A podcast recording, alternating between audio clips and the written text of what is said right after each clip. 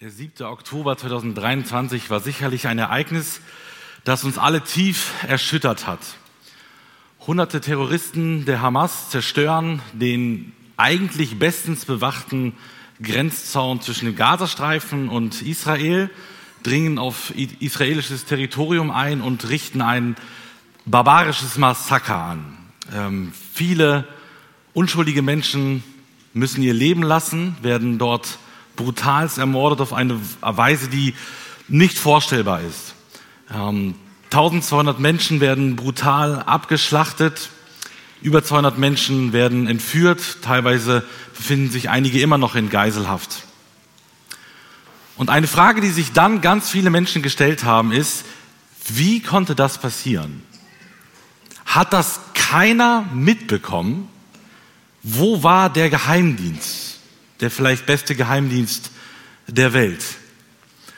Und ähm, die New York Times berichtet, dass ein Jahr vorher schon Kenntnis beim Geheimdienst war über diese Anschläge, Anschlagspläne der Hamas. Aber man hat gedacht, diese Pläne sind zu ambitioniert. Das werden die niemals umsetzen können. Und nichts ist geschehen.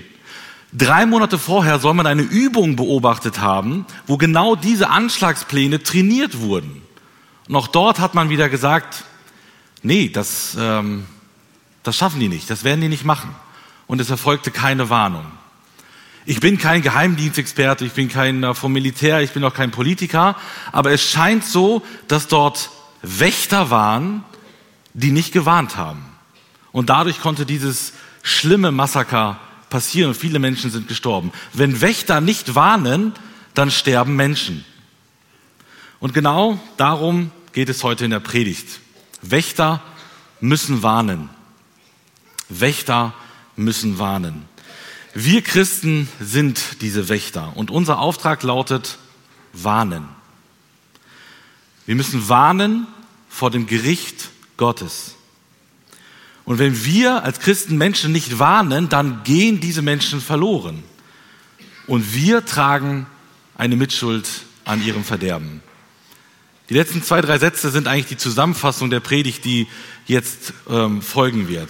Und das Ziel dieser Predigt ist, dass wir unsere Verantwortung verstehen, die wir für die Menschheit tragen. Und dass wir unsere Rolle als Wächter und als Warner in dieser Gesellschaft ernst nehmen. Wir haben das, äh, die Rettung. Wir haben das Evangelium. Aber viele Menschen auf dieser Welt eben nicht. Was ändern wir daran. Diese Predigt ist Teil einer längeren achteiligen Reihe über Mission und das Thema Mission soll aus verschiedenen Perspektiven beleuchtet werden. Und heute ist sicherlich ein sehr ernster Teil dran. Ich predige das natürlich in ernster Linie an mich. Wir haben als Gemeinde sieben Werte formuliert, die uns auszeichnen sollen, nach denen wir uns richten sollen. So wollen wir leben. Und einer dieser Werte lautet evangelistisch. Ich rufe kurz in Erinnerung, was wir uns darunter vorgestellt haben. Wir wollen eine Gemeinde sein, die das Evangelium von Jesus Christus überall bekannt macht. Wir sind davon begeistert und ergriffen und wollen den Auftrag Jesu in der Kraft des Heiligen Geistes gerne umsetzen, um Menschen mit der guten Nachricht zu erreichen. Von hier vor Ort bis zum Ende der Erde. Wir wollen die frohe Botschaft durch biblische Verkündigung weitergeben und durch Taten der Nächstenliebe vorleben. Der heutige Predigtext kommt aus dem Alten Testament, aus dem Propheten Hesekiel, Kapitel 3, die Verse 16 bis 21. Ihr dürft gerne aufschlagen, sofern ihr eine Bibel dabei habt. Im Ausnahmefall dürft ihr auch vorne mitlesen.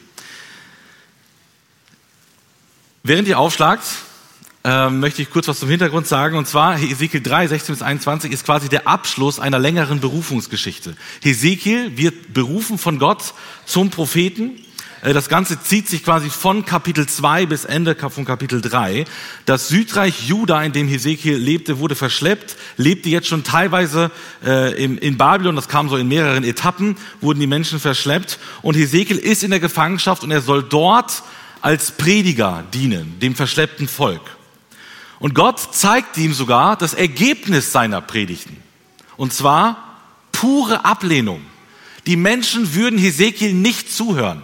Kein Mensch würde sich davon, dafür interessieren, was Hesekiel sagen würde. Er würde zu einem hartherzigen Volk sprechen. Aber trotzdem soll Hesekiel predigen und Gott sichert ihm seine Hilfe zu, sichert ihm seinen Beistand zu. Und Gott zeigt dann Hesekiel in einer Vision die Sünden des Volkes und Hesekiel ist sehr zornig. Er ist völlig verstört. Er ist sieben Tage lang komplett am Ende, sitzt dort völlig perplex am Fluss Keba und ist am Ende mit der Welt. Und am Ende dieser Woche passiert Folgendes.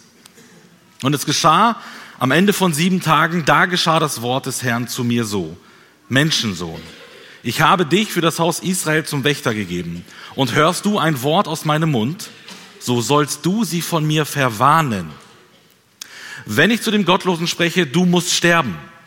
Und du hast ihn nicht gewarnt und hast nicht geredet, um den Gottlosen vor seinem gottlosen Weg zu warnen, um ihn am Leben zu erhalten, dann wird er, der Gottlose, um seiner Schuld willen sterben. Aber sein Blut werde ich von deiner Hand fordern.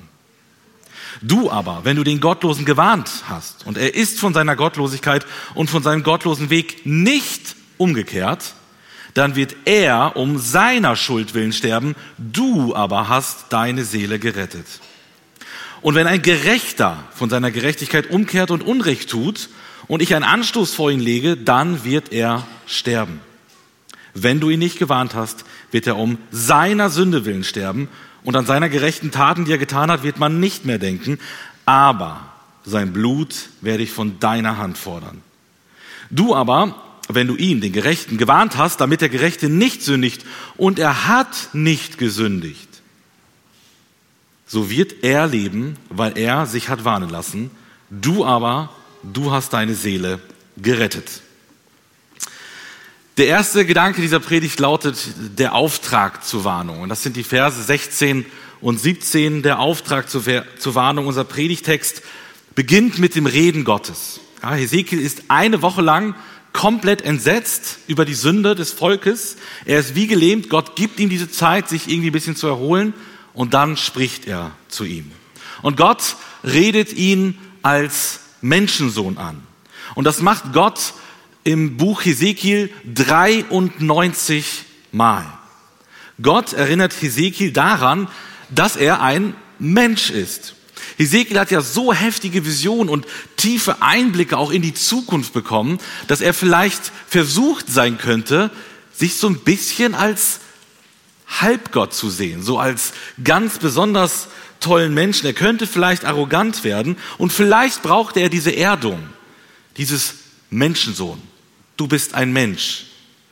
Und Gott wollte vielleicht dafür sorgen, dass Hesekiel auf dem Teppich bleibt. Hesekiel ist ein Mensch, kein Gott. Und ich glaube, diese Erinnerung brauchen auch wir alle hin und wieder. Und Gott setzt Hesekiel dann als Wächter für Israel ein. Was heißt das eigentlich? Was macht denn ein Wächter? Ein Wächter ist ein Warner. Und Warner äh, Wächter müssen also warnen. Interessanterweise kommt das Wort warnen in unserem Predigtext siebenmal vor. Das hebräische Wort, das hier verwendet wird, kommt im Alten Testament 22 Mal vor, 15 Mal bei Hesekiel. Also Hesekiel ist der Warner. Interessant ist auch, dass Hesekiel zweimal als Wächter eingesetzt wird. Hier im Kapitel 3 aber auch später in Kapitel 33 nochmal. Da wird es noch ausführlicher beschrieben. Und aufgrund der Länge habe ich mich für den kürzeren Text aus Ezekiel 3 äh, entschieden. Könnt ihr auch heute gerne mal nachlesen als Familie. Da kommen noch einige spannende Details dazu.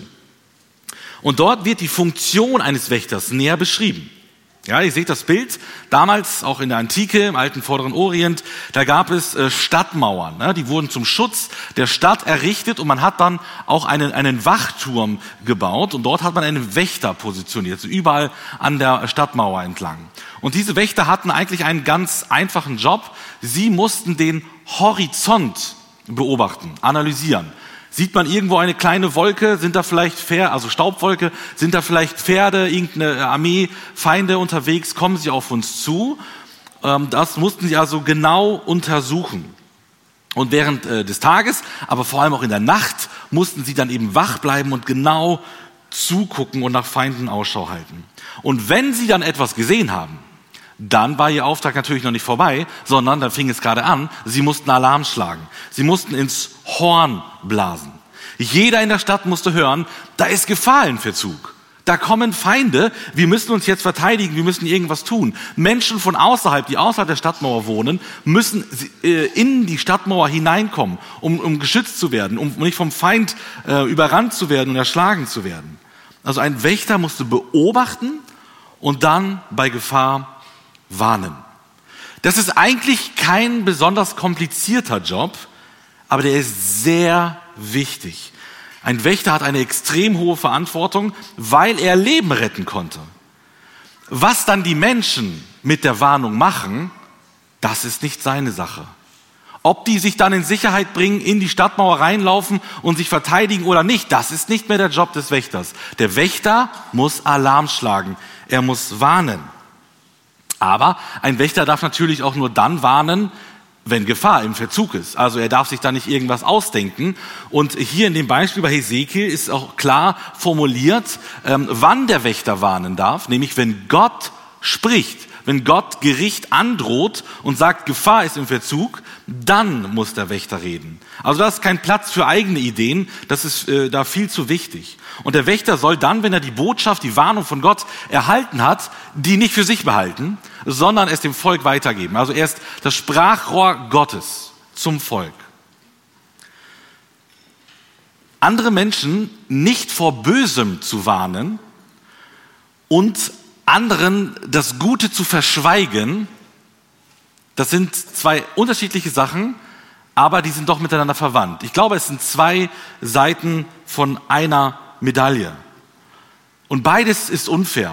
Das Böse nicht anzukündigen, zu warnen und das Gute zu verschweigen. Das ist das Gleiche. Beides ist unfair. Ich las mal folgenden Satz. Wenn dein Produkt das Leben von jemandem verändert, ist es deine moralische Pflicht, es zu verkaufen. Der Satz kommt von Felix Tönnissen. Er ist kein Christ, er ist ein Marketing-Experte. Er kommt aus der Wirtschaft und hilft Menschen, Unternehmen aufzubauen. Und er sagt, wenn du ein Produkt hast, das die Menschen irgendwie verändert und zum Positiven beeinflussen könnte, dann musst du es weitergeben. Er spricht von einer moralischen Pflicht, dieses Produkt zu vertreiben, zu verkaufen. Und jetzt, wenn das für die Wirtschaft gilt, dann noch erst recht für uns Christen. Denn verändert unser, ich sag mal, Produkt Menschen? Ja, wenn nicht das Evangelium Menschen verändert, dann weiß ich nicht, was irgendetwas verändern kann. Natürlich. Und dann ist es unsere Pflicht, dieses Evangelium auch weiterzugeben. Es geht hier um Verantwortung für den anderen. Ein kleiner, aber feiner Unterschied ist dann doch zu erkennbar zur, zur Wirtschaft. Das Evangelium kostet nichts. Es ist gratis. Das ist kein Produkt, das man irgendwie verkaufen muss. Es ist kostenlos für alle Menschen. Jesus hat bezahlt. Manfred Siebald singt in einem seiner Lieder, wer das Wasser in der Wüste kennt und es verschweigt, der ist schuld, wenn Sterbende es übersehen. Wer Moor die festen Wege kennt und sie nicht zeigt, der ist schuld daran, wenn andere untergehen. Ja, Manfred Siebald bringt es wie immer brillant auf den Punkt. Und er zeigt uns hier die hohe Verantwortung von uns Christen. Ja, wir werden zwar nicht von Gott wie Hesekiel zum Propheten berufen, zum Wächter eingesetzt. Aber trotzdem gibt es da doch große Parallelen von Ezekiel zu uns. Denn letzte Woche haben wir doch gehört in der Predigt, Jesus sendet uns alle. Der Missionsauftrag gilt doch an die gesamte Gemeinde, an jeden individuell. Wir sind Wächter, wir sind Warner. Um auf das Lied zurückzukommen von Manfred Siebald, wir kennen doch das Wasser in der Wüste. Jesus Christus, das lebendige Wasser, das Rettung bringt. Und wir dürfen das doch nicht Verdurstenden vorenthalten. Wir kennen auch den Weg. Jesus Christus ist der Weg zum Vater. Er ist die Rettung. Das dürfen wir doch nicht den Verirrten, die hier auf der Welt rumlaufen, verschweigen. Wenn doch, machen wir uns mitschuldig, wie wir gleich noch sehen werden. Gott beruft also Ezekiel zum Wächter, er setzt ihn ein zum Warner fürs Volk und danach zeigt er ihm auch, weshalb er warnen soll, worum es da jetzt inhaltlich gehen soll. Das führt uns zum zweiten Gedanken, der Inhalt der Warnung.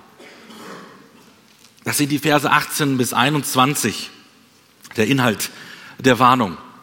Und jetzt nennt Gott verschiedene Szenarien, er nennt äh, genau vier Fälle, Wen könnte Gott denn jetzt warnen wollen? Was soll Hesekiel tun? Was passiert, wenn er es nicht macht? Wer trägt die Verantwortung, wenn das Ganze schief geht? All diese Fragen erfahren wir in den restlichen Versen. Schauen wir uns einmal Fall 1 an, Vers 18. Als erstes geht es da um den Gottlosen. Da ist also ein Mensch, der nicht an Gott glaubt, der also gottlos ist, der Gott auch nicht gehorcht, der deswegen tut, was er will, nicht was Gott will und dementsprechend in Sünde lebt. Und Gott hat sein Todesurteil festgelegt. Wegen seiner Sünde muss er sterben. Und deswegen ist Hesekiel ja eingesetzt als Warner. Er soll zu ihm gehen und ihn warnen. Er ist ja der Wächter. Und er soll ihm das Gericht ankündigen und ihn aufrufen, dass er umkehren soll. Änder dich, tu Buße, hör auf zu sündigen, glaub an Jesus, dann wird Gott dich verschonen. Aber wenn Hesekiel nicht warnt, dann weiß dieser Gottlose ja gar nichts vom Gericht. Dann lebt er weiter in seinem Unglauben, lebt weiter in seinen Sünden und das Gericht trifft ihn und er wird sterben.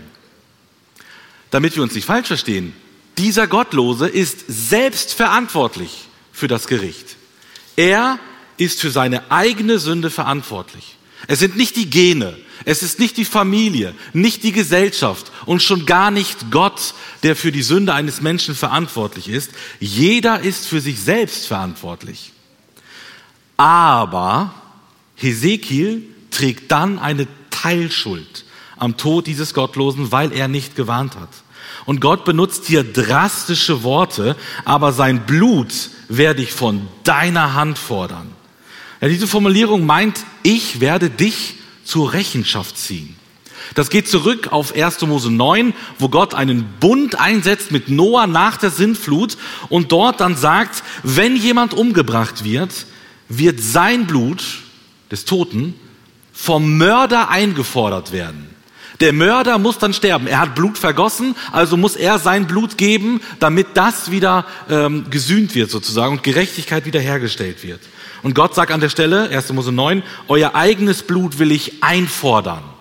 Genau diesen Ausdruck verwendet er hier bei Hesekiel. Und das sind extrem harte Worte. Und sie zeigen die hohe Verantwortung eines Wächters. Aber warum könnte ein Wächter auf die Idee kommen, nicht zu warnen?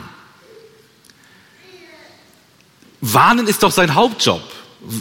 Warum tut er es dann nicht? Das kann verschiedene Ursachen haben. Max Lucado erzählt eine passende Geschichte und in einer Stadt gibt es ein schweres Unwetter und dort äh, gibt es schwere Regenergüsse und ähm, es gibt eine vielbefahrene Straße und viele Autos fahren dort rüber und diese Brücke stürzt ein und ganz viele Autos stürzen in den Fluss und äh, landen in ihrem Tod. Und der Bürgermeister setzt einen Krisenstab ein, er, er beordert drei Wächter die warnen sollen. Und er positioniert sie vor der Brücke so ein paar Meter auseinander. Sie kriegen alle so ein, so ein Schild um den Körper rum, wie man das vielleicht von Demonstrationen kennt, mit verschiedenen Aufschriften. Beim ersten äh, Schild steht Brücke außer Betrieb. Beim zweiten Schild, ein wenig weiter hinten, steht Geschwindigkeit reduzieren. Und beim dritten Schild, noch ein wenig weiter hinten, steht vorgeschriebene Fahrtrichtung rechts. Und das sollte eben dazu führen, dass die Menschen wissen, da ist eine Gefahr, dass sie dann ihre Geschwindigkeit reduzieren und wissen, dass sie dann rechts abbiegen müssen, um nicht über diese nicht mehr vorhandene Brücke zu fahren und in den Tod zu stürzen. Und die Wächter werden positioniert, sie stellen sich dorthin mit ihren Schildern und sie warnen die Leute und sie können hunderte Autos umleiten, sie retten hunderte Autos, alles läuft super. Doch nach einigen Stunden wird das Ganze schon auch irgendwie anstrengend. Ja, da ist der, ähm, der Erste, der einfach müde wird. Er wird schläfrig. Er steht dort die ganze Zeit äh, in diesem Sturm und er, er, kann nicht mehr. Er stellt sein Schild ab, also nimmt es ab, äh, stellt es äh, dahin, lehnt sich an einen Baum, setzt sich dorthin, schläft ein, aber sein Arm verrutscht und äh, bedeckt einen Teil des Schildes und dort steht dann einfach nur noch Brücke. Der zweite Wächter, der wird hochmütig. Ja, er fühlt sich richtig wichtig. Also, was hat er für einen unfassbar wichtigen Job? Er warnt die Leute, die Leute werden gerettet. Er ist der große Held. und er denkt, hey, der Botschafter ist doch mindestens, wenn nicht genauso wichtig, wenn nicht noch mehr wichtiger als als die Botschaft. Und er sagt, hey, ich bin doch auch wer und stellt das Schild äh, neben sich hin und will auch als etwas gelten. Aber leider steht er ein bisschen vor dem Schild und man sieht dort nur noch das Wort Geschwindigkeit. Der dritte Wächter wird unsicher. Er fängt an zu zweifeln. Ist diese Formulierung wirklich passend? Ist das nicht viel zu einseitig, viel zu dogmatisch und irgendwie belehrend von oben herab? Sollen doch die Leute selber entscheiden, welche Fahrtrichtung, vorgeschriebene Fahrtrichtung rechts, das ist, ah, das ist irgendwie ein bisschen aus der Zeit gefallen. Sollen die doch selber überlegen, wo sie langfahren? Und er ändert die Beschriftung auf dem Schild in eine von zwei gleichermaßen möglichen Fahrtrichtungen rechts. Du kannst, wenn du möchtest, gerne rechts fahren. Und wisst ihr, was passiert? Was ist das Ergebnis? Zahlreiche Autos fahren weiter, weil sie nur noch Brücke, Geschwindigkeit und diesen merkwürdigen, alles so nichtssagenden Satz lesen und fallen in ihren Tod. Also der erste wird schläfrig, der zweite wird hochmütig und der dritte wird zweifelnd und keiner warnt mehr und Menschen sterben. Der Auftrag war doch ganz einfach. Klipp und klar, stell dich dahin, lass das Schild für sie sprechen und warne die Menschen. Wächter müssen warnen, wenn nicht, werden Menschen sterben. Ich habe ein bisschen Angst, dass diese Geschichte unser Verhalten von uns Christen im 21. Jahrhundert hier in der westlichen Welt darstellt. Wir sollen warnen, das ist unser Auftrag, den haben wir letzte Woche gehört. Am Ende der Zeit gibt es ein Gericht und dort gibt es auch nur einen doppelten Ausgang, so nennt man das, Himmel oder Hölle. Äh, dazwischen gibt es nicht, es gibt keinen dritten Ausgang und dabei ist entscheidend der Glaube an Jesus Christus. Wer an Jesus glaubt, wird die Ewigkeit bei Gott im Himmel verbringen. Wer nicht an Jesus glaubt, der kommt ins Gericht. Und ihr merkt, es geht wirklich um alles. Es geht um alles. Das müssen doch die Leute wissen. Auch die Menschen in Indonesien, auch die Menschen in Nigeria, im Sudan und auch in Brasilien. Wie wäre es, wenn du gehst und es ihnen erzählst? Glauben wir wirklich, dass von 550 Mitgliedern unserer Gemeinde aktuell nur zwei Menschen berufen sind, Gott in der Auslandsmission zu dienen? Ich glaube es nicht. Aber warum warnen wir oft nicht? Glauben wir an das Gericht Gottes?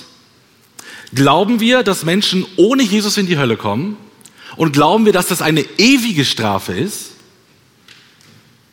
Wenn wir das wirklich glauben würden, dann würde unser Verhalten anders aussehen. Dann würden wir doch viel mehr warnen, oder? Und ich ermutige dich und ich ermutige mich, lass uns Warner sein. Kommt zum Fall 2, Vers 19. Aber was ist jetzt, wenn Hesekiel diesen Gottlosen warnt und zur Umkehr ruft? Dann kann es natürlich sein, dass der Gottlose ihn ignoriert. Vielleicht macht er sich lustig, er interessiert sich nicht für diese Botschaft, er sündigt weiter, er tut keine Buße, ähm, dann kommt er ins Gericht. Dann wird er sterben, weil er schuldig ist, muss er sterben. Es ist also das gleiche Ergebnis wie im vorherigen Fall 1. Mit einem Unterschied, der Wächter, der hat seinen Job erfüllt. Er trägt dann keine Schuld. Der Wächter muss ja einfach nur warnen. Mehr kann er nicht machen. Er kann ja die Umkehr des Gottlosen nicht bewirken. Das muss der Gottlose äh, in Kombination mit dem Heiligen Geist selber machen. Heißt das jetzt, dass der Wächter in diesem Fall 2 nicht erfolgreich war? Hat dieser Wächter versagt? Nein, ganz bestimmt nicht. Die Umkehr kann er nicht machen. Was er machen kann, ist, Gehorsam zu predigen heißt das, dass wenn Menschen zehn Jahre in einem afrikanischen Dorf leben und das Evangelium verkünden und keiner kommt zum Glauben, dass diese Menschen versagt haben? Nein, ganz bestimmt nicht. Ganz bestimmt nicht. In einem Status von einem lieben Bruder kann man lesen, Erfolg handelt von Treue, nicht von Ergebnissen. Erfolg handelt von Treue, nicht von Ergebnissen. Wächter müssen warnen, nicht mehr und nicht weniger. Und Vorbilder dafür, wie man als Wächter fungieren kann, finden wir in der ganzen Bibel. Im Alten Testament exemplarisch möchte ich da mal den Propheten Jona erwähnen. Gut, der brauchte einen zweiten Anlauf, aber dann war er ein Wächter. Er warnte Ninive, diese gottlose Stadt, die Hauptstadt der Assyrer, des Erzfeindes Israels. Und seine Predigt war recht einfach, die uns überliefert ist in seinem Buch. Noch 40 Tage und Ninive ist zerstört. Das war die Zusammenfassung seiner Predigt. Es war eine knallharte Gerichtsbotschaft. Noch 40 Tage und Ninive ist zerstört. Und die Reaktion ist äußerst überraschend. Die Menschen lassen sich rufen. Sie tun Buße, sie ändern ihr Verhalten, Gott wendet das Gericht ab. Und das ist ja Gottes Ziel. Im Neuen Testament möchte ich mal Johannes den Täufer herausgreifen. Der war so mutig, König Herodes zu kritisieren. Der lebte nämlich mit der Frau seines Bruders und äh, Johannes sagte ihm, dass das eine schwere Sünde ist. Und das ist natürlich sehr gewagt. Aber er geht zum König, er warnt den König. Die Reaktion, Johannes landet im Gefängnis und wird enthauptet. Er bezahlt für seine Warnung mit seinem Leben. Wir sehen also, es geht nicht immer gut aus, wenn man warnt. Aber Johannes hat seinen Job erledigt und er wird dafür von Gott reich belohnt. Kommen zum Fall, Fall 3, in Vers 20. Bislang sollte ja der Gottlose gewarnt werden, das liegt ja wahrscheinlich auf der Hand, aber es muss noch jemand gewarnt werden, nämlich der Gerechte.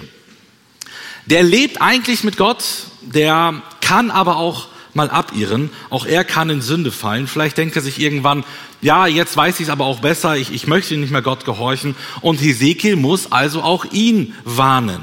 Denn auch er, so heißt es, muss sterben. Das Gericht wartet auf ihn. Und hier sehen wir wieder das gleiche bekannte Prinzip. Wenn Hesekiel ihn nicht warnt, wird auch der Gerechte sterben. Er ist selbst dafür verantwortlich. Er ist schuldig, er muss sterben. Aber wiederum gilt, Hesekiel ist dann verantwortlich auch, er wird dafür von Gott zur Rechenschaft gezogen. Er hätte warnen müssen, deswegen trägt er eine Teilschuld an seinem Verderben. Hier geht es aber nicht darum, dass ein Christ sein Heil verlieren kann. Man muss diesen Text vor seinem alttestamentlichen Hintergrund verstehen. Von dem Bund Israels mit Gott. Gott hat Israel ja zwei Wege vorgelegt. Er sagt ganz unmissverständlich und klar, Ungehorsam bringt Fluch und Gehorsam bringt Segen. Und was dieser Fluch jetzt im Einzelnen bedeutet, konnte jeder Israelit nachlesen. 5. Mose 28 bis 30. Dort heißt es unter anderem, wer in Sünde lebt, wird physische oder materielle Konsequenzen spüren. Eventuell wird er sogar sterben. Also es geht um den körperlichen Tod. Und wenn hier in diesem Text jemand stirbt, dann heißt es, dass sein Körper stirbt. Das ist die Folge im Alten Testament für die Ungehorsam, für, für Ungehorsam, also im Alten Bund. Also hier wird das Thema äh, der Heilverlierbarkeit oder nicht gar nicht äh, angesprochen. Wenn hier das Wort Seele verwendet wird, dann meint das hier im Alten Testament das irdische Leben einer Person. Warnen ist ja nicht sonderlich beliebt, oder? Also ich meine, wer von euch mag ähm, Warner? Wer von euch mag so Leute, die ständig irgendwie warnen und alles kritisieren und ist irgendwie so, so, so schwarz sehen, so richtige Pessimisten? Vermutlich wird sich hier keiner outen. Ich denke, die meisten Menschen mögen das nicht so richtig. Aber auch umgekehrt, keiner will ein Warner sein. Warner sind langweilig, Spielverderber. Ähm, sie, sie, äh, sie sind vielleicht sogar Spießer. Und man will schon gar nicht ein religiöser Warner sein. Ja, das sind die Fundamentalisten. Das sind die äh, Radikalen, die Spinner. Die werden sogar als gefährlich angesehen. Gericht Gottes, alles nur Mythen, alles nur Legenden, das ist Panikmache. Man will die Leute ja nur gefügig machen und sie in Angst und Schrecken versetzen und droht deswegen.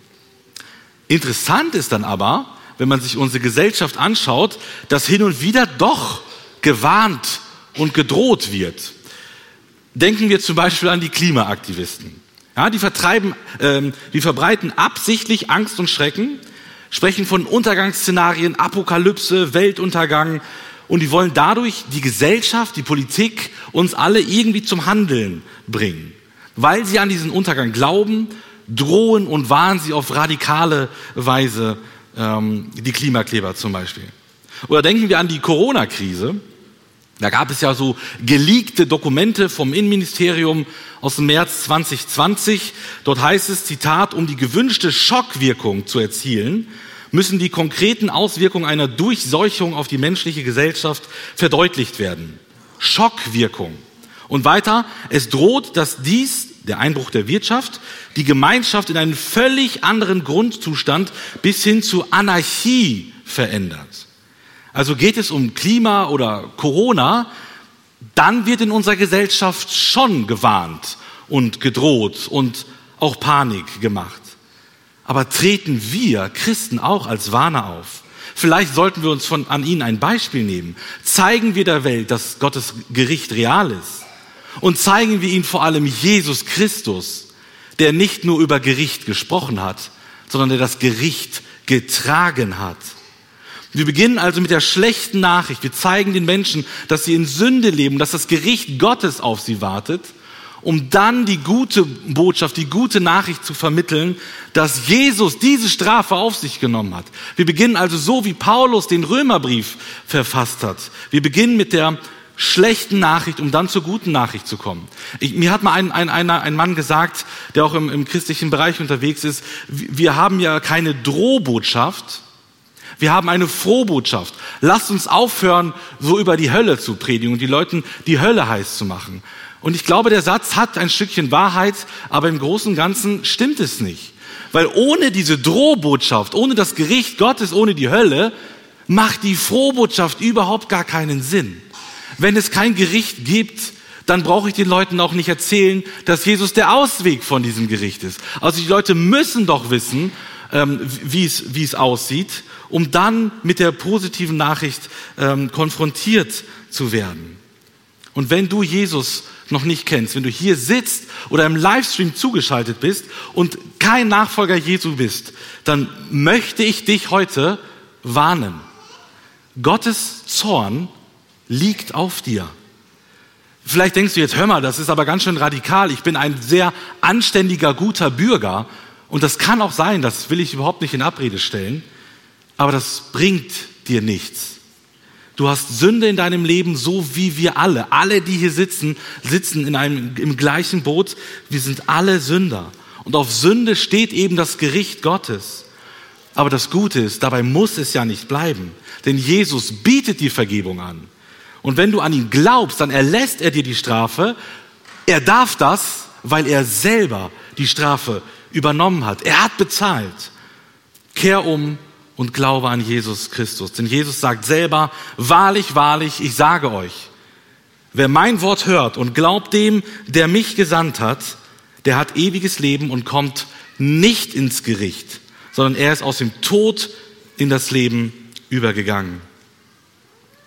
Wir kommen zum letzten, zum vierten Fall. Gott nennt hier also noch einen weiteren Fall und er ist immer noch beim Gerechten. Dieser Gerechte ist, lebt in Sünde, er ist vom Weg abgekommen und äh, wenn Hesekiel ihn warnt und ihn zur Umkehr ruft und er lässt sich wirklich warnen, er kehrt um, er tut Buße, er glaubt an Gott, dann wird er nicht gerichtet. Wer umkehrt, so sagt ja auch Jesus, kommt nicht ins Gericht.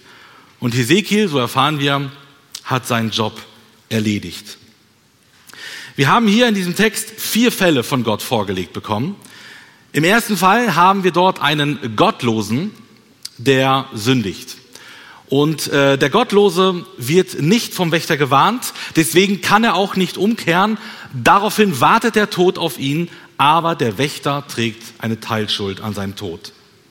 Der zweite Fall, da haben wir einen Gottlosen, der sündigt. Er wird gewarnt, aber er ignoriert es. Er kehrt nicht um. Der Tod wartet auf ihn, aber der Wächter trägt keine Teilschuld. Vers 19. Im dritten Fall haben wir einen Gerechten, auch er sündigt. Er wird nicht gewarnt, deswegen kehrt er auch nicht um. Auf ihn wartet der Tod und der Wächter trägt eine Teilschuld. Vers 20. Und im letzten Fall, im vierten Fall haben wir diesen Gerechten, er sündigt, er wird gewarnt und er kehrt wirklich um. Er kommt nicht in den Tod und natürlich trägt der Wächter dort auch dann keine Schuld. Wenn wir uns die vier Fälle anschauen, ist, glaube ich, klar, Fall 4 ist der Idealfall. Dort wird gewarnt und dort kommt es zu einer Umkehr. Und dafür schlägt Gottes Herz. In Ezekiel 33, das ist der Parallelwächter-Einsetzungsprozess-Text, äh, dort heißt es, so spricht zu ihnen, so wahr ich lebe, spricht Gott der Herr, ich habe kein Gefallen am Tode des Gottlosen, sondern dass der Gottlose umkehre von seinem Wege und lebe. So kehrt nun um von euren bösen Wegen. Warum wollt ihr sterben, ihr vom Haus Israel? Und hier sehen wir wieder Gottes Herz. Gott liebt sein Volk. Er kämpft dafür, dass sie umkehren, indem er seine Propheten schickt. Und er will sie nicht richten. Er hat kein Gefallen am Tode des Gottlosen. Mir sagte mal jemand, Mission ist mir egal. Mission interessiert mich einfach nicht. Es ist einfach nicht mein Ding. Meinetwegen kann ich Geld spenden, aber das war's auch. Mehr nicht. Wie kann das sein?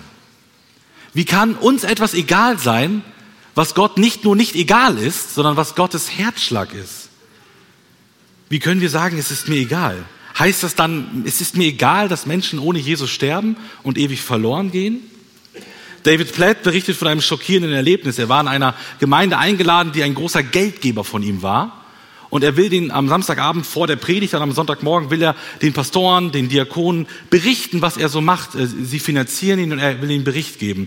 Und er berichtet von seinen Projekten in seiner Stadt, wie die sozialdiakonisch unterwegs sind, den Obdachlosen, den Prostituierten helfen, den Süchtigen helfen und was dort Großes in dieser Stadt passiert.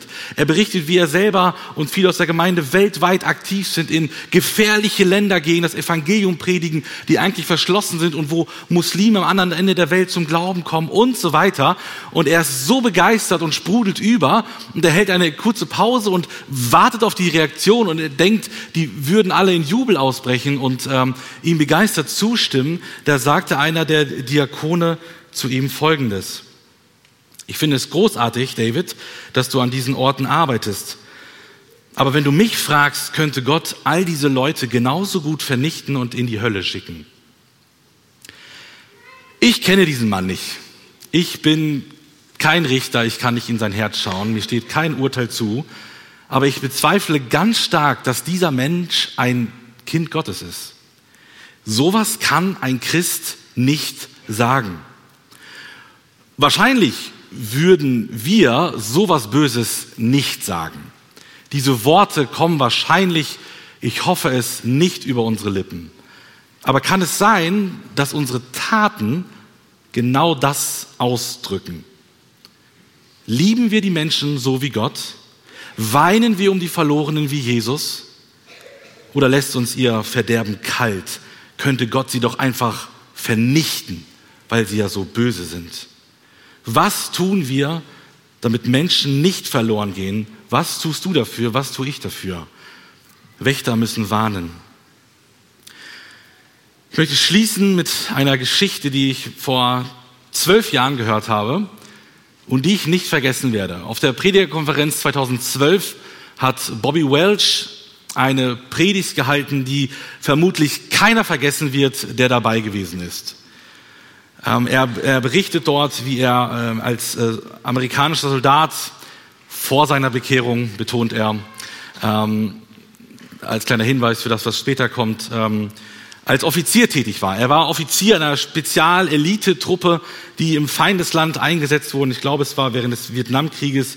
Und es war nachts. Sie befinden sich im, im Dschungel mit einer Special-Truppe.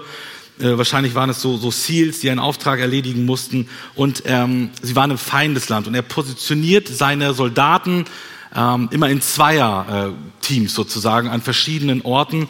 Und äh, es ist nachts und ähm, der Auftrag war, einer darf schlafen, der andere muss wach sein, weil die Feinde um uns herum sind.